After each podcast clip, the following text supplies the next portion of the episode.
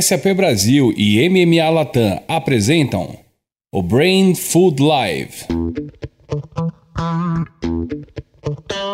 Olá pessoal, bom dia, bem-vindos a mais um Brain Food Live, uma parceria da MMA Latam com a SAP Brasil. E o episódio de hoje ele fala sobre Omnichannel, mas na verdade esse é um termo que a gente desgastou um pouquinho, né? Mas a gente vai entender aqui o que está por trás e o que, que a gente está falando quando a gente fala aqui de omnicanalidade, Omnichannel e vários outros termos que dão essa ideia de várias plataformas. Então, queria agradecer desde o início Bruno Guimarães, do Amigos do CX, desde o início com a gente, trazendo vários insights insights aí, inclusive da comunidade que ele lidera. Então, muito obrigado pela presença, Bruno, chegar até aqui. Fernando Migroni, CMO da SAP, obrigado aí por mais um papo. Essa é a segunda que ele participa, trazendo aí um olhar muito interessante, sempre sobre plataforma, tecnologia, mas também um olhar humano. E a Renata Gomide, diretora de marketing do Grupo Boticário, bem lembrado, Rê, muito obrigado aí pela presença. Eu acho que o grupo, e você vai explicar pra gente também, o Grupo Boticário traz uma complexidade aí de canais e de estratégias estratégias muito rica para nossa conversa de hoje. Então, eu super agradeço a presença de cada um de vocês.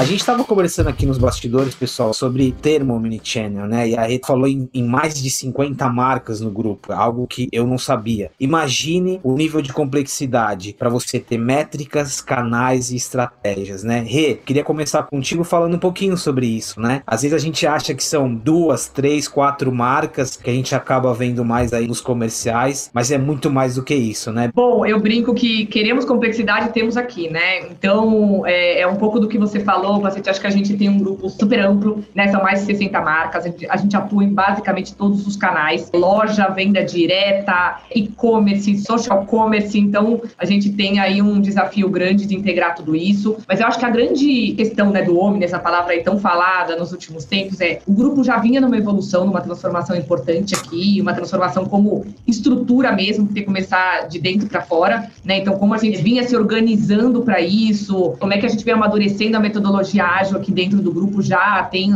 uns quatro anos que a gente vem trabalhando dessa forma, repensando a área de tecnologia, muito integrada com as áreas de marketing, com as áreas de, de negócio. Então, a gente realmente opera, acho que de uma maneira muito diferente do que a gente operava há cinco anos atrás. Isso nos possibilitou avançar muito com a pandemia, que esse foi o grande ponto, a gente não foi pego de surpresa, né? Então, a gente já vinha numa evolução e quando chegou a pandemia, o que a gente fez foi sim acelerar várias das coisas que a gente já estava nesse roadmap para fazer. E é quando a gente fala de Omni, no final do dia é garantir que a gente tem aquela consumidora comprando nosso produto, tem a menor fricção possível que eu acho que esse é o grande ponto, com uma experiência boa, da forma que ela quer, com maior agilidade. Né? Então, no final, parece que é super complexo, mas é você olhar para a necessidade da consumidora, como é que a gente vê vantagem competitiva através desses temas todos que eu falei. E aí, hoje, e a gente conseguiu fazer isso, acho que de uma maneira muito, muito robusta o ano passado, integrando todos esses canais que eu falei, trabalhando muito na experiência e na, na, na redução da fricção, que acho que é aí que você perde o cliente e entregando também de uma maneira mais ágil também para a consumidora, que esse é um grande desafio no Brasil, pelo tamanho do Brasil e pela, e pela capilaridade das nossas marcas. Gente atua o Brasil inteiro. Então, de fato, a logística era um desafio bastante importante para a gente. Quando a gente fala hoje, então, como estamos, né? Acho que tem dados importantes aqui, é quase 30% da nossa venda passa pelo digital. Quando eu falo passa pelo digital, é ou ele passou pelo, pelo WhatsApp, e aí é o WhatsApp da vendedora da loja. Então, comprou pelo WhatsApp da vendedora da loja, a gente entregou como loja, ou a gente integrou é, com e-commerce, né? comprou no e-commerce e a loja entregou para a consumidora, ou a própria ER, que é o espaço da revendedora. Então eu brinco que assim, a consumidora não precisa saber como isso aconteceu. Né? Isso é a forma que a gente se organiza internamente. No final do dia, a gente precisa entregar isso da melhor forma para ela. Então, 30% das vendas passam pelo digital, de alguma maneira, e a gente é, hoje é a maior rede de, de Omni que a gente está chamando aqui. São 2.500 pontos de venda que estão a serviço dessa omnicanalidade que eu acabei de falar aqui para vocês. Então, fazer isso foi um processo, sim, de transformação, mas que a gente já estava muito preparado para fazer isso, que foi bom no final, que acelerou, né? Alguma coisa que talvez a gente demorasse um pouquinho mais para evoluir. Mas eu acho que o grande ponto aqui para a gente é, se a gente não tivesse se preparado nos últimos cinco anos, talvez a gente demorasse mais para entregar pela complexidade que a gente tem dentro de casa, com as 60 marcas, com todos esses PDVs com a quantidade de consumidoras e representantes que a gente tem se conectam com a gente de alguma forma. Rê, achei super interessante um ponto que você colocou. Apesar dessa complexidade desse ecossistema, de vários canais e dinâmicas, o objetivo ele é simples, né? É tirar a fricção, é atender e muitas vezes essa complexidade ela tá aqui, né, na nossa cozinha, mas não não precisa estar tá no consumidor. Eu achei isso muito interessante. E aí, Migrone, a pergunta que eu faço, assim, segue um pouco essa trajetória de esse o que a gente tá chamando de Omni aqui. Há muito tempo vocês também tratam desse termo. Há muito tempo vocês vocês auxiliam os clientes nessa jornada, né? O que, que mudou nesse conceito? E aí eu pego esse gancho, Migrone, do que, do que a Rê falou também. É sobre uma complexidade, mas também é sobre simplicidade, né? E quando a gente coloca a tecnologia aqui na conversa, isso ainda faz muito mais sentido. Sim, não, total. Eu acho que a Renata trouxe um ponto que eu até já mencionei num outro papo, que foi fundamental que a gente observou nesse momento. A diferença entre empresas que já estavam na sua jornada de transformação digital e as empresas que ainda resistiam. As que estavam realmente, né, este aumento ele veio como um catalisador. Ele acelerou muito né, e tornou-se um diferencial. Né? Ele permitiu novos testes, ele permitiu que as pessoas errassem também, como ninguém sabia que implementar neste momento, neste cenário, por mais que as tecnologias fossem conhecidas, era um comportamento do consumidor diferente, uma forma de relacionamento diferente, tecnologias novas. Então, isso permitiu acelerar quem já estava nessa jornada e também testar e aprender muito. Outra coisa que é importante também quando a gente fala de omnichannel, né, eu considero que é fundamental a gente entender que o Omnichannel é uma experiência positiva, independente do meio. Né? Este positivo, para mim, é um fator fundamental, porque eu já vi marcas que elas conseguem dar uma experiência ruim né, em qualquer meio. Né? Então você tem o Omnichannel de um lado oposto, né? onde você não consegue dar uma experiência digital, não consegue dar experiência no mundo físico. Já passei né, por situações onde eu tinha que comprar um simples prego. Aí você vai na loja, aí você descobre que tem 150 tipos de prego. Aí você vai perguntar, né, para a pessoa para te auxiliar, ela não sabe a diferença entre eles. Aí você vai buscar na internet, você não tem informação como utilizar. Então, ou seja, você não está cumprindo, apesar de você estar presente em todos os canais, você não contribui com a experiência positiva para que essa jornada seja, como a Renata falou, sem atrito, né? E proporcione a experiência e a fidelização desse cliente. Então, acho que tem alguns fatores nessa jornada. Primeiro é a tecnologia, ela tem um papel central dentro do, de uma estratégia omnichannel. A segunda é com este crescimento, né, a Renata como citou, né, grupo boticário tamanho que é, com várias marcas, você também acaba tendo várias diversas frentes, várias tecnologias. Então é entender quais são as diferentes plataformas que você já tem disponível. Com base nesse diagnóstico, você consegue mapear a integração disso e transformar isso numa experiência positiva do consumidor, proporcionando que aí sim você tenha essa navegação do consumidor, independente da plataforma que você está, que você tenha dados para entender isso e que você consiga, de uma forma efetiva, realmente oferecer a melhor experiência nessa jornada de Omnichannel. Ô Migron, sabe que essa ideia da experiência positiva, ela é em todos os aspectos também, né? No aspecto até de comunicação, de marca, experiência, ela é em todos os sentidos. Eu acho muito interessante esse exemplo. Ô Bruno, essa experiência positiva que a Rê traz no aspecto de transformação que o Migrone traz, acho que é, é o núcleo do CX, né? O CX ele existe para fazer esse desenho. E quando a gente leva o conceito de omnichannel e suas derivações para o trabalho do CX, como que ele se aplica, né? Como que ele, qual que é esse desafio de desenhar essas jornadas? O papel do CX ele é fundamental nessa estratégia de omnichannel, né? Eu acho que hoje no mercado, e a Renata falou dois termos ali que são cruciais para essa estratégia de omnichannel, que é experiência positiva, experiência do cliente, né, e integração, né? Porque hoje acho que ainda existe uma falta de entendimento, digamos assim, dos termos multicanal e omnichannel, né? Às vezes eles se confundem, né? Então, o multicanal, você está em vários canais, mas esses canais não estão integrados. Então, a experiência do cliente, ela é ruim, como a questão do que o Migrone falou do, do, do prego, né? Ele vai na loja, é uma experiência, ele vai na internet, é outra experiência. Por mais que seja da mesma marca, os canais não, não estão integrados, então essa experiência do cliente, ela começa a ter um monte de ruídos no longo do caminho. A questão da promoção que você falou, né? Na internet, você tem uma informação, quando você vai na loja física, já é outra informação completamente diferente. Então, as informações elas não se convergem, né? Então, essa é a principal diferença, né? Multicanal e omnichannel. O Omnichannel, sim, está todo integrado. Então, você começa uma relação com aquela marca no site e depois você vai para a loja, aquela experiência continua sem ruído, aquela experiência continua sendo positiva porque esses canais estão integrados, né? Então, o conceito Omnichannel, pensando em experiência do cliente, ele coloca sempre o cliente em primeiro lugar, porque assim, ele dá a opção para o cliente de dele escolher em qual canal ele quer se relacionar com aquela marca. E se ele mudar de canal no meio do caminho, aquelas informações elas não vão se perder seja numa jornada de venda, seja numa jornada de pós-venda. Então, assim, não tem nada mais frustrante do que você ligar para um call center fazer uma reclamação e falar assim: qual é o seu problema, Bruno? Aí você conta a história: ah, não é no, não é no meu setor, vou te passar para outro setor. Quando passa para outro setor, você acha que, beleza, vão passar, já sabe o que está acontecendo. Com quem que eu estou falando? Qual que é a sua informação? Aí pede todo o histórico de novo. Aí depois que você fala tudo de novo, fala: ah, não, não é no meu setor, te joga para outro setor. Então você perde ali meia hora, uma hora para resolver um problema simples por essa falta de integração entre os canais. Então, acho que o, o Omnichannel, ele coloca o cliente no centro de tudo para proporcionar essas experiências positivas, seja no momento de compra, seja no momento de pós-venda. Então, acho que as empresas que conseguem estruturar essa integração de canais, ela dispara lá na frente, né? porque ela começa a ter informação do cliente, ela começa a ter histórico do cliente,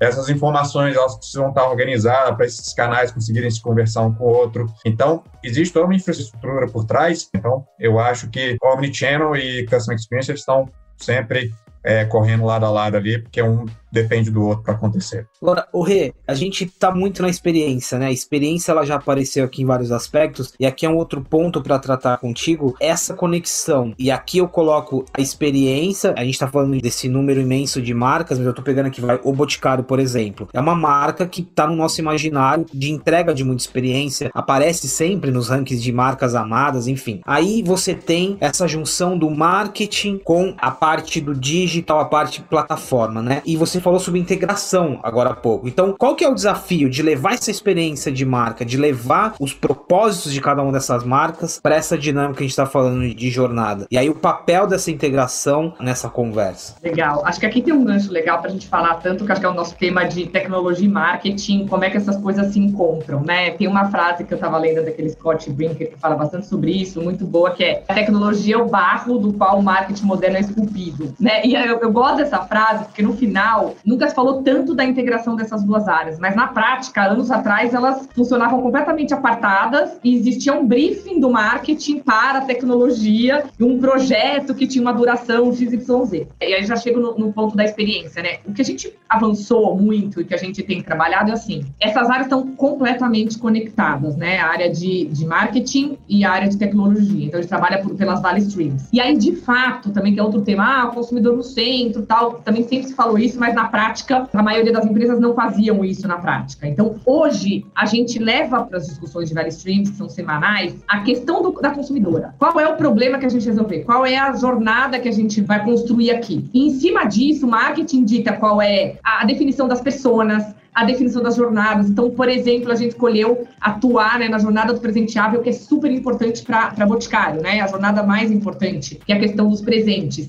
A gente mapeou essa jornada em cima da questão de não só dor quanto oportunidade, qual, como é que a gente oferece a melhor experiência do que a gente se propõe a fazer como marca. E aí sim, nessa discussão com tecnologia, eles conseguiram construir para a gente quais seriam os habilitadores para a gente conseguir entregar essa experiência. Então, acho que essa é a mudança do mindset, né? Não é sobre um projeto que o marketing brifa a tecnologia. E aí, um outro conceito super importante também, que é a melhoria contínua.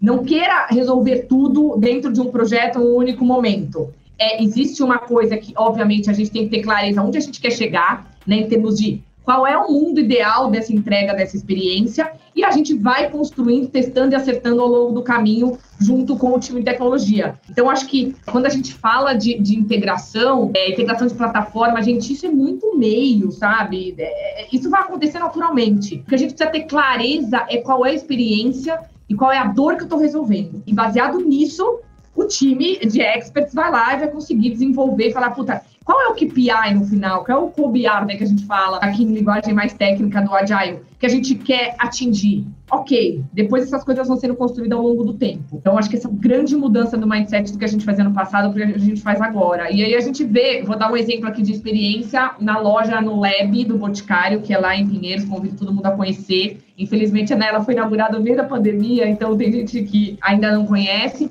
mas a gente já faz, né, você pode fazer o seu próprio perfume. Então, isso é muito legal, né, você poder oferecer uma empresa que, que é líder em perfumaria, gerar essa experiência. Só que isso foi de uma, de uma jornada que a gente mapeou de perfumaria onde tinham pessoas que, de fato, ainda né, a personalização, a questão do cheiro é muito uma coisa, uma coisa muito, muito proprietária da pessoa. A gente via que tinha uma oportunidade aí da gente oferecer isso para a consumidora. Então, hoje você vai na loja você pode fazer seu próprio perfume baseado em tudo que você deseja. Putz, dado para caramba embarcado. Então, antes de qualquer discussão, é a gente conhecer esse consumidor, ter dados desse consumidor para poder entender quais são as dores, entender o que a gente quer como experiência e aí, em cima disso, a gente começar essa, essa jornada toda toda de integrações, de plataformas, de tecnologia embarcada. O desafio é pouco aqui, né? Imagine uma loja baseada em experimentação, em, em customização, sendo inaugurada no meio de uma pandemia. Daqui a pouco eu vou voltar nesse assunto da loja, até porque a gente vai falar de novas métricas, novos formatos. É um caso muito interessante. Ô Migrone, esse equilíbrio e esse papel marketing tecnologia que a Rei traz, inclusive eu sempre pergunto isso para você, né, Migrone? Inclusive tem um podcast do Migrone essa semana, o Masters of Marketing aqui da MMA, que a gente conversou muito sobre isso. Eu sempre pergunto pro Migrone, Migrone, você é um CMO, um VP de marketing que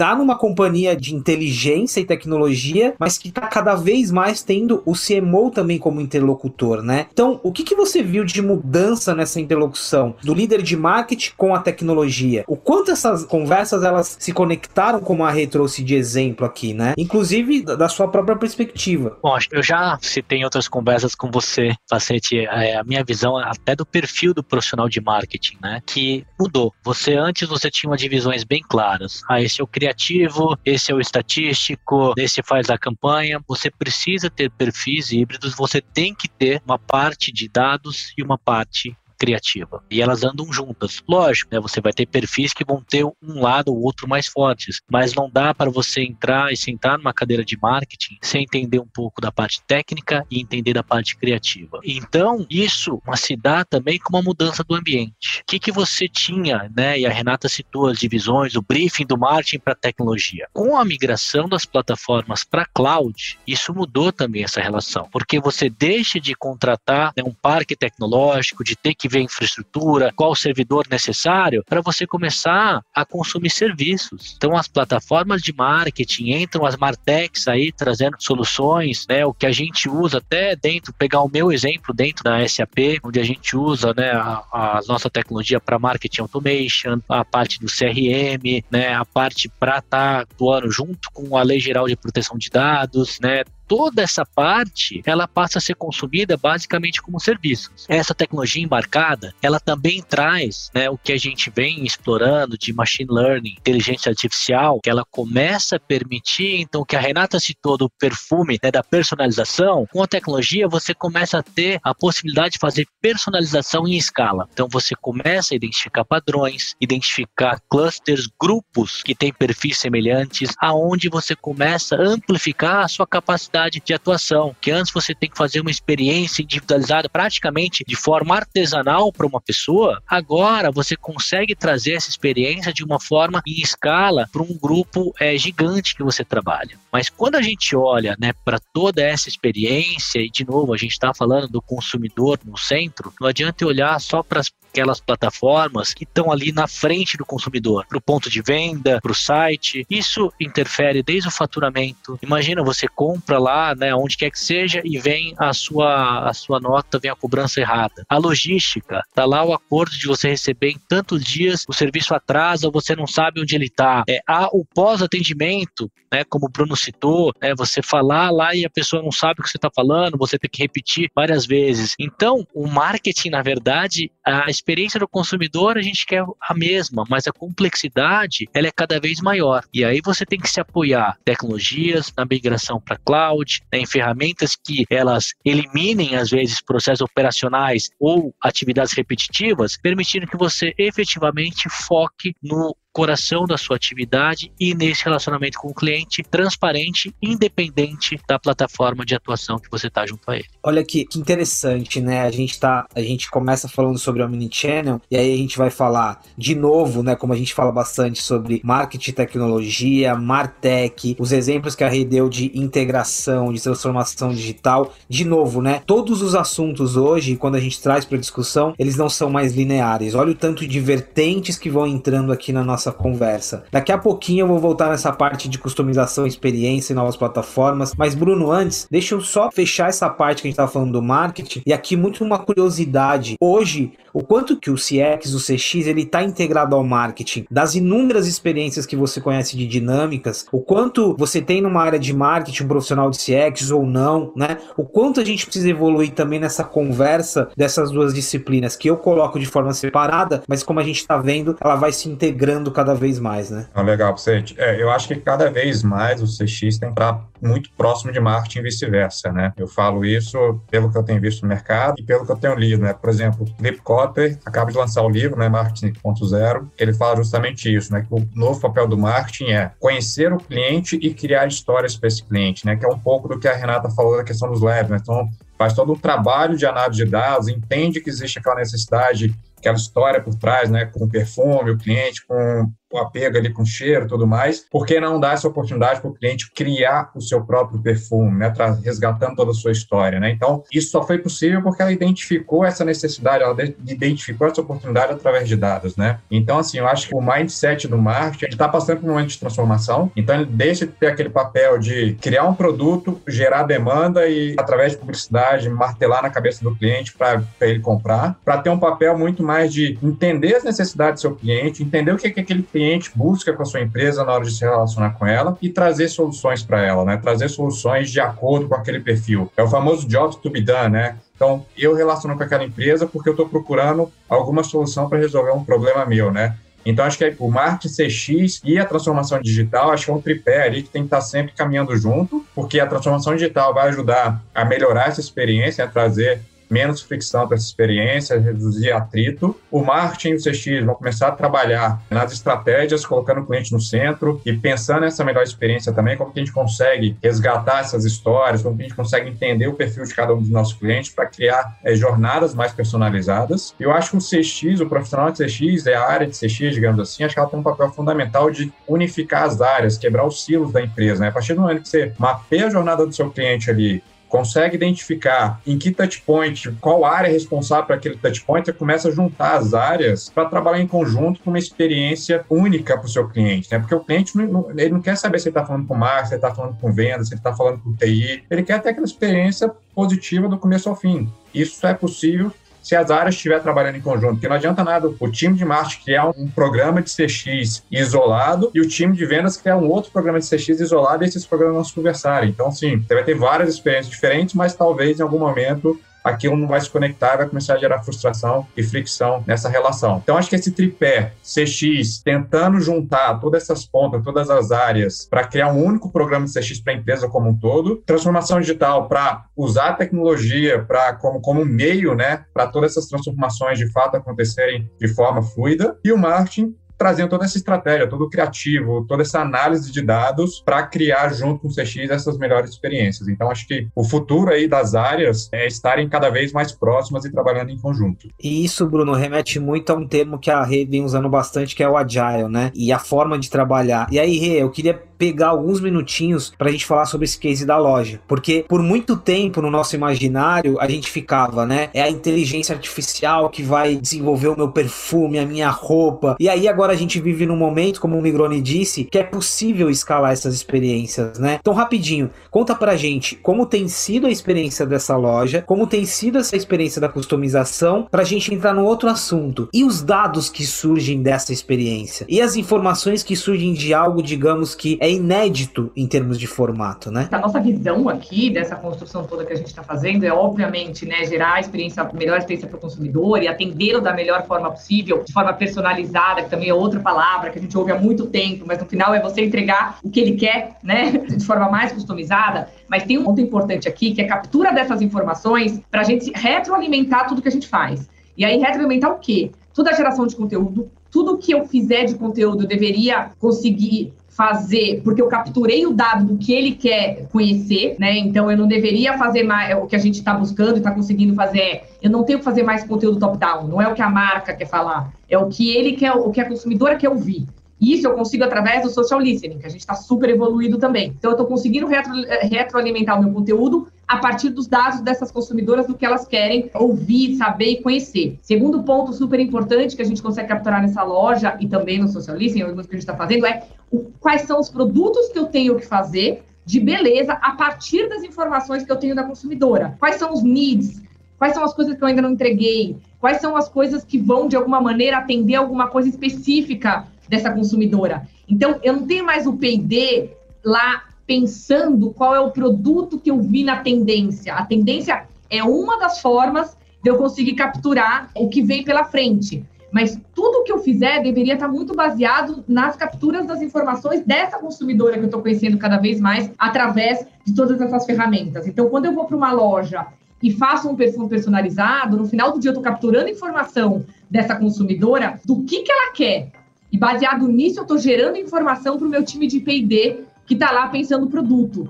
Né, que no passado também isso era quase que, né, ah, não, deixa eu entender qual é a tendência futura e aí eu vou fazer um produto e vou empurrar para a consumidora. O que a gente tem como conceito, como visão é, eu não empurro mais nada para ela, eu capturo dela qual é a, a necessidade e baseado nessa captura e nessa informação, eu faço conteúdo, eu faço produto, eu faço tudo que, que eu tenho aqui como em todas as minhas dinâmicas. Então a loja, no final, ela é um grande laboratório por isso. Né? Eu estou gerando experiência, mas ao mesmo tempo eu estou capturando informação da minha consumidora. E conhecer cada vez mais a consumidora, e acho que esse é um tema para uma outra discussão, mas a história dos cookies, a história de você fortalecer muito o seu first party data, tem toda uma discussão aqui super interessante que é eu estou capturando tudo isso dentro do meu ambiente, isso é muito legal. Né? Eu estou enriquecendo a minha própria base. Para quê? Para depois conseguir conversar com essa consumidora através das minhas ferramentas próprias, né? Então também é outro tema aí que vocês estão falando bastante, mas que acho que é um bom bom tema e merece um espaço exclusivo para a gente falar disso. Rê, nos bastidores a gente falou também sobre isso, sobre novas métricas e novas dinâmicas de, de, de, começar a mapear novos tipos de dados, né? E aí eu só quero adicionar, Rê, um outro case que a gente falou também, que é o experimento que vocês fizeram dentro de um jogo, o Avakin Life, que é um Second Life para quem viveu naquela época muito mais moderno, com outras perspectivas, e vocês tiveram uma loja conceito ali dentro do jogo. Então, rapidinho, de novo, a gente está falando sobre uma nova plataforma forma novos tipos de dados, né? E qual o desafio de uma experiência como essa? Perfeito. Acho que eu sempre falo que uma empresa que está na vanguarda precisa conseguir testar rápido coisas que estão sendo tendências que a gente está vendo no mercado. Então, a gente foi para o jogo e, gente, Ninguém sabe o que vai acontecer no gamer. Ah, entra no gamer. A gente não sabe o que, que no final qual vai ser o aprendizado, mas a gente precisa exatamente entrar, testar para poder aprender e depois traçar uma estratégia. Esse também é outro pensamento. Tem gente que ah, vamos demorar não sei quanto tempo analisando e tudo mais para ver se a gente entra. Não, testa e aprende. Esse é outro mindset que a gente está tá bastante forte aqui. Acho que o game foi uma super experiência legal, lembrando que né, 73%, se não me engano, do brasileiro de alguma maneira tá dentro de algum gamer, então só isso para uma marca Amplitude que tem o Boticário nos faz estar lá dentro, né? É, é uma outra audiência importante pra gente, então a gente se aventurou aí rapidamente para poder entrar com uma loja do Boticário, foi uma loja muito legal, onde ela interagia com os produtos, com as experiências dentro do gamer. Tivemos aí 14 milhões de visitas, gente. Eu brinco assim, se eu tivesse isso rápido nas minhas lojas físicas, eu já estaria aí é, super feliz. E então foi um super teste. Qual é o desafio do gamer? E a gente tá, tá testando para poder depois traçar qual é a estratégia de médio e longo prazo, ainda com várias dúvidas. Isso é importante, gente. A gente sempre vai ter dúvida, porque a gente vai aprendendo aí à medida que a gente vai evoluindo. É, o negócio é não ter medo de entrar, de errar e testando barato também, né? Não dá pra gente. Eu acho que é o que a gente não tem tanta certeza, vale a gente botar um investimento aí que faça sentido. E aí o que a gente tem como desafio, é, principalmente nessa plataforma, é a gente não tem todos os dados, a gente não consegue atribuir as informações todas, todos os dados, como a gente tem, por exemplo, quando a gente faz um marketing digital de alguma campanha específica. Então, ele é mais difícil de você conseguir traçar uma estratégia assertiva quando você tem menos dados, né? A gente sabe quem entrou, mas a gente não consegue ver o que está acontecendo com o pacete aqui dentro do gamer. Então, o nosso grande desafio aqui, e acho que a gente vai evoluir nisso, é ter um pouquinho mais de informação para a gente poder traçar uma estratégia mais assertiva. O Migrone, 14 milhões. Migrone, ajuda a gente aí, Migrone. 14 milhões. Quando o Migrone fala de escala, olha isso. É o que você falou, né, Rê? É, é um experimento, é um MVP. Mas você imagine num, num, cenário real, 14 milhões de pessoas. Aí, Migrone, a pergunta é a seguinte: muitos casos como esse do Boticário e outras empresas chegam até vocês com esses desafios, né? De novas métricas, novas plataformas. Como que tá essa conversa? E como que você vai compondo novas formas de medir esses dados inéditos, digamos assim? Não, ótimo ponto games realmente é um universo gigante. E ele toca todas as frentes e ele, né, a gente vem falando aí da complexidade, né, de Omnichannel, é mais um canal. Ele não pode ser ignorado. A gente tem o ponto, não é só a loja, o site, os games também se tornaram um canal muito poderoso, né? A gente vê aí a quantidade de dinheiro que esse mercado movimenta, compras dentro dos games, né, com as interações, e é preciso entender esse universo. O que que a gente vem fazendo? E aí é onde, né, que a tecnologia ela pode ajudar. A própria própria SAP hoje ela tem uma parceria né, com o Team Liquid, né? Para quem não conhece, é um dos maiores times que tem de esportes e é uma parceria de desenvolvimento. Nela nós estudamos desde os dados é, dentro do jogo que são gerados, né, todas as estatísticas e esses jogos hoje, cada vez mais, ele gera uma quantidade absurda de informações para você analisar. Então, tem o desenvolvimento e a tecnologia para entender, processar e permitir que você tenha insights sobre esses dados e o perfil de quem está interagindo, né? Então, esta é, pesquisa, ela vai até quais são os sentimentos e aí você tem dois lados, né? Um que não é tanto foco na nossa conversa, mas é desde a performance do jogador, que você consegue ver como que ele está fisicamente, momentos de estresse, tudo para otimizar, mas outra é o usuário, qual a relação que ele tem com aquela plataforma. Quando a gente traz isso para o mundo né, comercial, para as marcas, também é importante você entender essa jornada. E aí, isso que eu estou falando aqui se divide basicamente em dois tipos de dados que nós trabalhamos: os dados operacionais e os dados de experiência. Os dados operacionais é tudo aquilo que você tem geralmente ali no back-office: é o faturamento, é o endereço, as informações cadastrais, é as informações do consumidor, o que, que ele comprou, é, qual recorrência de compra, são todos os dados que você tem dentro de casa. Só que eles não te dizem, ok, eu fui lá, fui na loja com a Renata, eu comprei um perfume, mas esse dado não me disse se eu gostei ou não. E aí que entra também a tecnologia para que você entenda, independente da plataforma que ele está, sem ser interruptivo, qual que é o sentimento dele em relação a este produto. Quando você junta os dados operacionais com os dados de experiência, você aí sim consegue mensurar essa jornada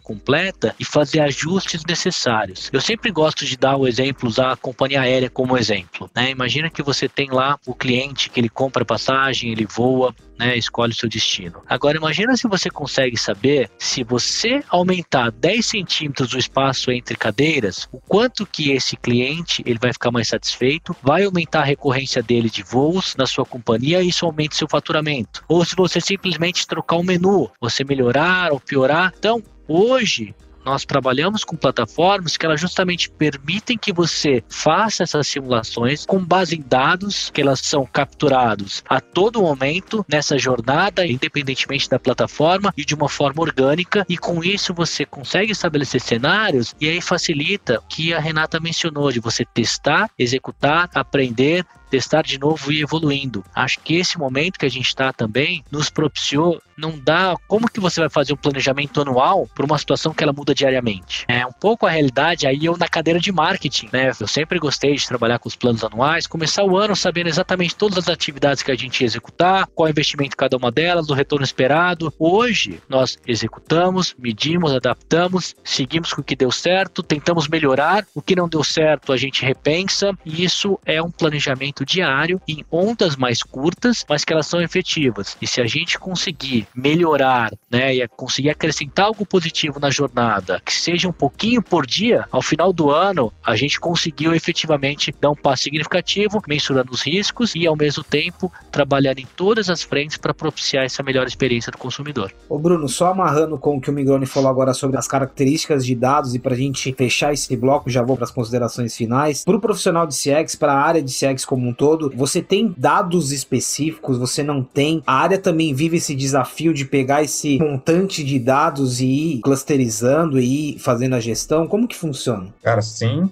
A gente tem algumas métricas específicas do cliente, né? NPS, CSAT, que mede satisfação, SES, que mede o esforço do cliente numa transação, mas eu acho que a gente não deve se limitar a isso, tá? Eu acho que em cada canal, cada negócio vai ter suas métricas e você pode criar métricas de acordo com o negócio que, que faz sentido para você. Então, por exemplo, numa jornada do cliente você pode mapear qual é o melhor próximo passo que você quer que o cliente dê na sua jornada.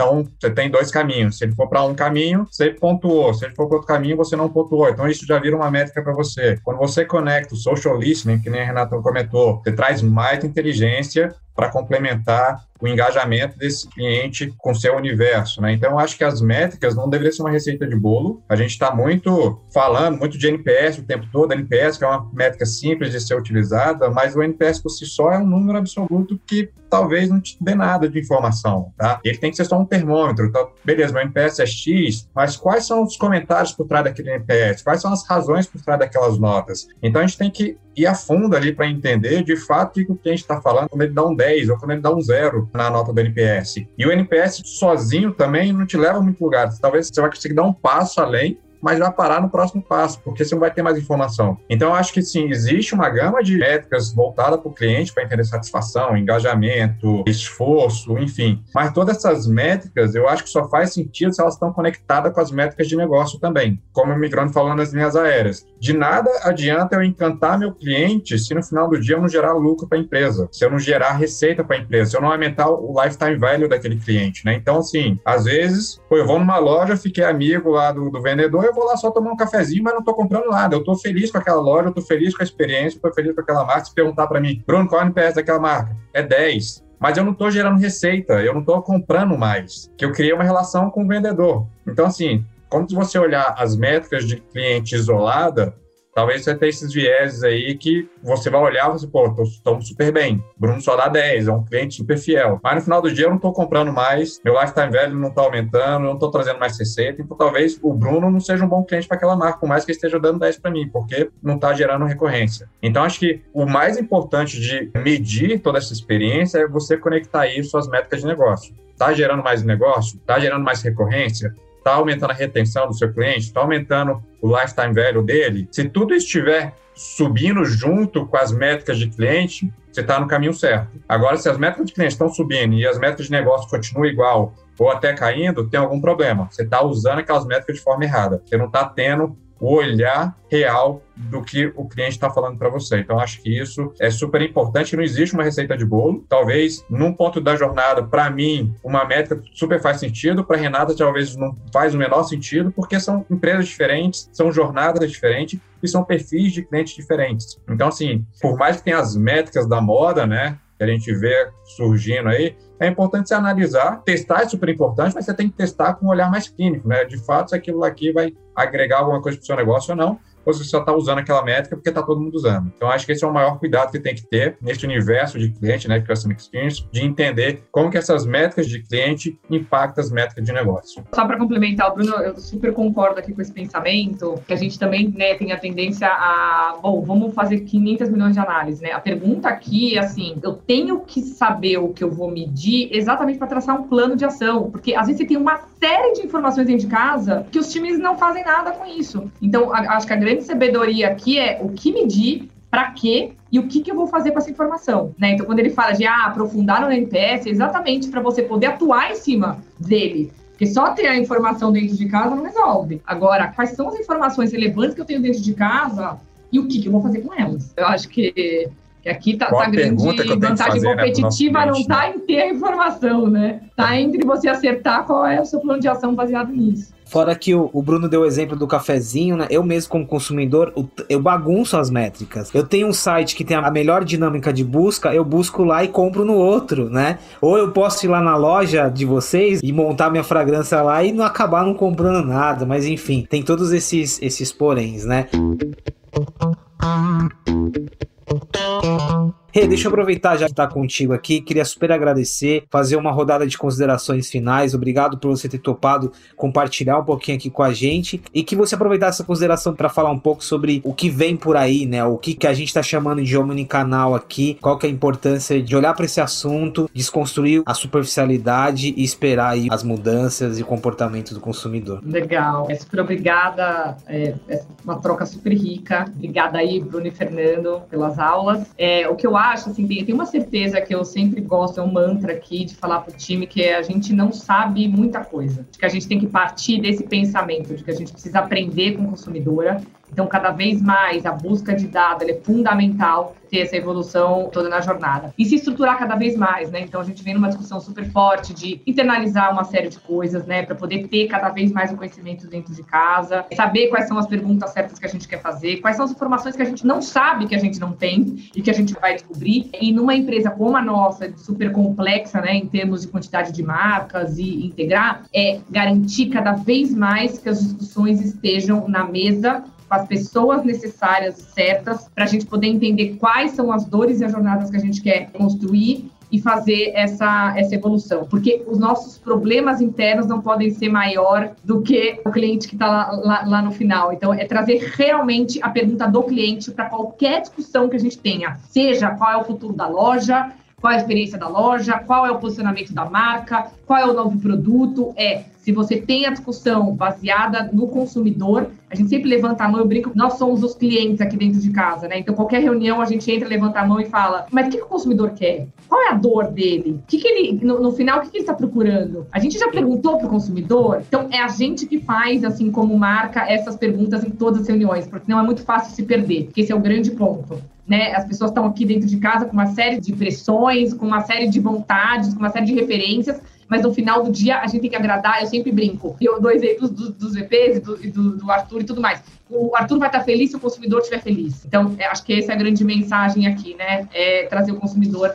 para a discussão sempre. É, muito obrigado, viu, pela participação e por estar aqui com a gente. Bruno, nessa linha de consideração final, e até pensando que a gente está terminando uma jornada aqui, né? A minha pergunta é: em quanto tempo ainda vai fazer sentido a gente falar do CX ou do Customer Experience, do CX, dessa forma separada? Vai chegar um momento em que já, igual quando a gente fala de transformação digital, inovação, que já não vai fazer sentido tá tamanha incorporação que a gente teve do conceito? Bom, agradecendo aqui, né, o papo com o Renato, Fernando, foi um prazer. Eu acho que já não faz sentido, na minha cabeça, acho que já não faz sentido há muito tempo. As empresas mais maduras, que de fato entenderam o poder de colocar o cliente no centro, de trazer essa cultura centrada no cliente, já perceberam que caminhar sozinho não faz o menor sentido e não, e não, vai, não vai longe. Vai dar alguns passos e vai morrer. E aí a diferença de um projeto de CX para um programa de CX. O projeto geralmente tem começo, meio fim. Então ele morre em algum momento porque a motivação acaba, os líderes não têm atitude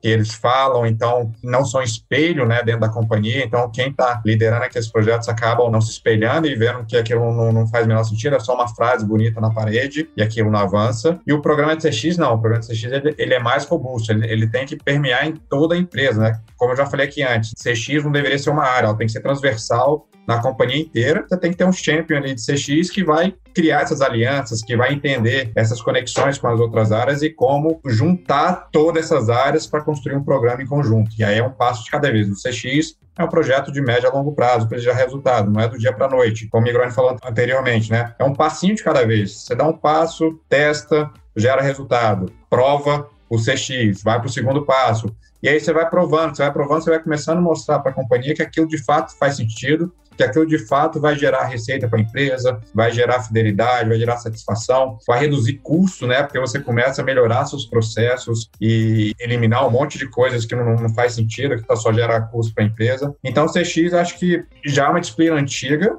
mas acho que agora está mais no, numa, numa vibe de moda, agora todo mundo falando, mas eu acho que precisa caminhar com todo mundo, porque senão vai morrer muito rápido. Bruno, muito legal essa provocação e, e, obrigado por estar conosco aqui em toda essa jornada. Migrone, termino contigo. Primeiro queria agradecer a, a, parceria e agradecer de vocês terem proporcionado essa discussão, né, da gente poder entrar no assunto. E aí eu só vou adaptar a pergunta que eu fiz pro Bruno. O que que vem depois do CX, do CX, assim, quais são a, o que do que que a gente vai falar logo adiante que pode render mais discussões aqui? Claro que é uma brincadeira, né? Cada vez mais difícil falar de futuro, mas pra gente terminar com esse olhar adiante. Bom, antes de mais nada, eu que agradeço agradeço aqui a parceria, né? A gente conseguir ter essa jornada aqui com papos, com executivos assim fantásticos do mercado, como a Renata aqui trazendo informação, compartilhando com a gente, o Bruno trazendo todos os insights de CX. Para mim realmente é um prazer, né? Privilégio estar tá, tá aqui é, discutindo, trocando ideias e aprendendo com vocês. Me coloco aqui, Renata, já, né? O compromisso de te ajudar nos desafios. A gente vai conversar mais é, e trocar mais figurinha. Mas olhando o que vem para frente, eu acho que, independente da tecnologia, você é constante e para mim vai um pouco em entender alguns conceitos básicos. Eu sempre gosto para voltar, né, para base, para faculdade ali, do que vem do marketing. E, e, eu já falei algumas vezes, né, a gente sempre estuda em marketing o conceito do emissor né, e o receptor da mensagem. E por muito tempo a gente entendeu que o emissor da mensagem era a marca. Né, era quem estava mostrando, quem estava promocionando o produto, e não é mais. Né? O emissor da mensagem é o consumidor. Né? Então, a partir do momento que você entende que quem está emitindo a mensagem é o consumidor, você consegue ter as ferramentas adequadas para você conseguir ouvir, você conseguir implementar as estratégias, conseguir integrar os canais para que você possa propor a melhor experiência. Então, para mim, é muito essa mudança, essa inversão de interpretação de quem está emitindo a mensagem, quem é o receptor que tem que ouvir, adaptar isso, e aí sim entra a tecnologia. Para mim, quando a gente fala cloud, né, já é um termo batido, mas isso é um viabilizador que você começa a consumir a tecnologia como serviço. Isso dá independência para que as áreas de negócio tomem decisão. E aí, com uma contratação do melhor tipo de tecnologia, sem depender necessariamente de técnicos, porque você vai estar consumindo aquilo de uma forma muito mais amigável, podendo ser integrada a uma estratégia de negócio, impactando de verdade no resultado. É o marketing, quando você olha e começa a analisar a empresa ali pelo balanço patrimonial, pela demonstração de resultados do exercício, ele geralmente aparecia como uma, uma linha de despesa, né?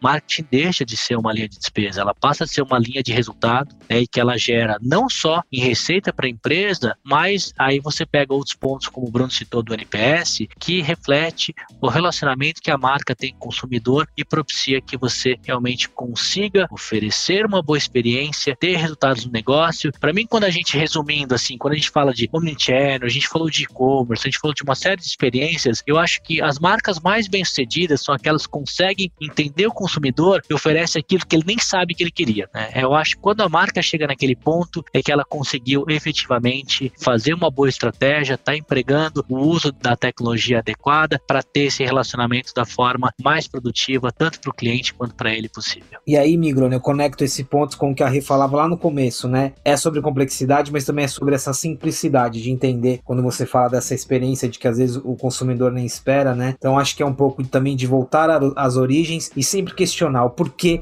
que a gente está fazendo isso, seja o que o Bruno falou do negócio ou o que vocês falaram muito sobre a experiência, a fricção e por aí vai. Pessoal, muito obrigado, foi sensacional. Queria super agradecer mais uma vez Bruno, Renata Migrone e agradecer você que nos acompanhou. É isso, pessoal, muito obrigado.